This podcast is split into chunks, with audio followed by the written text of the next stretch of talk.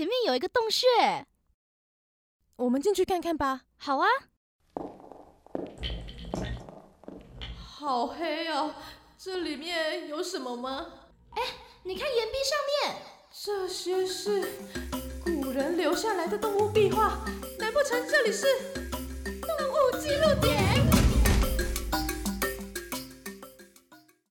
猫头鹰几乎都生活在树林里面，所以我们很久以前就在山林中生活的原住民朋友，当然就可以很长的发现猫头鹰的身影。也因此呢，原住民的部落就流传下很多关于猫头鹰的传说。在排湾族中啊，族人呢对于猫头鹰的传说是认为猫头鹰会预告人们的不幸，比如说亲人的死亡啊，就是透过声音。告知远方的亲友，认为呢猫头鹰会带走人们的灵魂，是个不祥之物，甚至警告说啊，不可以学猫头鹰的叫声，不然猫头鹰会飞到家里附近，带来更多的不幸。当然啊，现在的时代更进步了一点，这个传说呢也就比较不太会相信了。虽然原住民啊有认为猫头鹰是不祥的鸟，那就会有人认为说它是吉祥的征兆啦。布农族呢认为猫头鹰是报家音的使者，怀孕前呐可以预知族里的人是否怀孕了，哇，真的是蛮神奇的，甚至呢还能知道怀的是男生还是女生哦。所以布农族的人呐，每次在新婚家附近听到猫头鹰的叫声，都会被其他人祝福说：“哎呀，恭喜你啊，你的猫头鹰叫了。” 还蛮好玩的。现在在布农族的部落里面呢，仍然相信猫头鹰是婴儿的忠实守护者哦。那卑南族呢，也跟布农族一样的传说，猫头鹰能够告知人怀孕的事实。刚刚布农族啊，可以透过叫声得知婴儿的性别嘛。那卑南族呢，则是可以分辨是不是有双胞胎哦。猫头鹰如果叫得很大声，而且非常久的话，那就是代表族人怀有双胞胎的意思。而在以前呢，新婚的妇女怀孕的时候没有任何征兆嘛，他们就是凭借着猫头鹰的叫声呢，代表山神的旨意，传达怀孕的喜讯。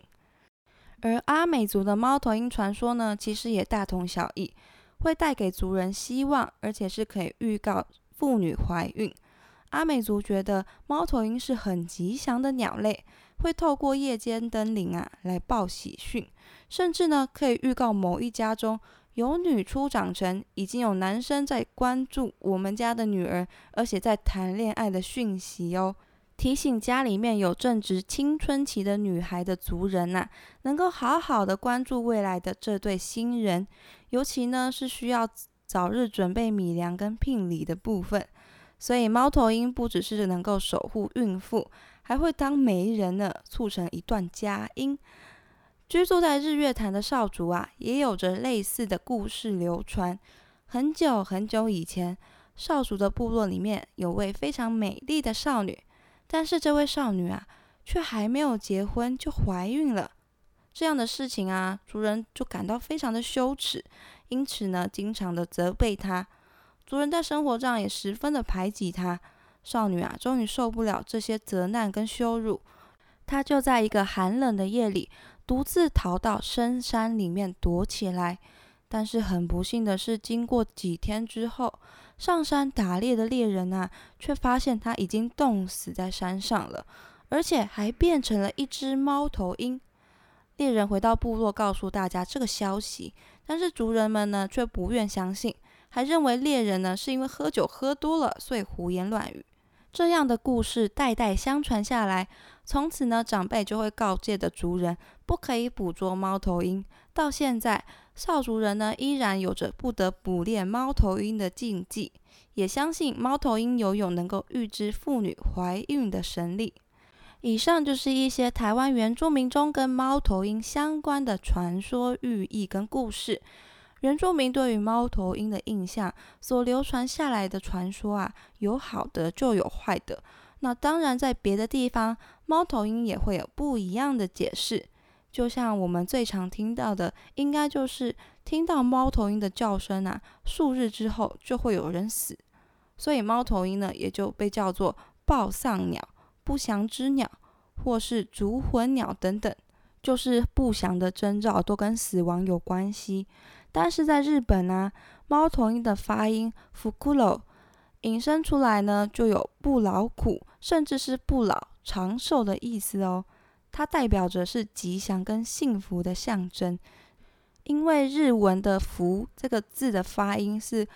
“fuku”，就跟猫头鹰前面的那个 “fukuro” 的 “fuku” 的那个音是一样的，所以猫头鹰除了有不劳苦之外，还有祝福跟福气的意思。而且猫头鹰的头啊，能够旋转接近三百六十度，也隐喻着广纳招财的意思哦，象征的生意繁荣昌盛、财源广进。因此，日本许多的商家都很喜欢制作猫头鹰的饰品。在北海道啊，猫头鹰则是爱奴族的守护神，代表着福气、不老、祈福的象征哦。一九九八年呢，日本长野冬奥会的吉祥物就是猫头鹰哦。猫头鹰在日本啊，就是一个吉祥幸运的象征。还有大家比较熟悉的古希腊人呢，对于猫头鹰啊，就保持着非常崇敬的心态，因为古希腊神话中的智慧女神雅典娜的爱鸟就是猫头鹰，因此呢，古希腊人呢，对于猫头鹰是非常崇拜的哦，认为它是智慧的象征。其实我们现在也还蛮常可以看到猫头鹰代表智慧的一种象征的概念，这就是跟希腊神话中智慧女神雅典娜有关系喽。那希腊的钱币上面呢，还是一面刻着雅典娜，另外一面刻的呢就是猫头鹰。除了这些之外啊，还有很多很多关于猫头鹰的不同的寓意。那我们今天就挑几个比较特殊或者是比较接近我们生活的来介绍。那猫头鹰记录点就先说到这边，马上来进入我们的下一个单元——动物新潮流。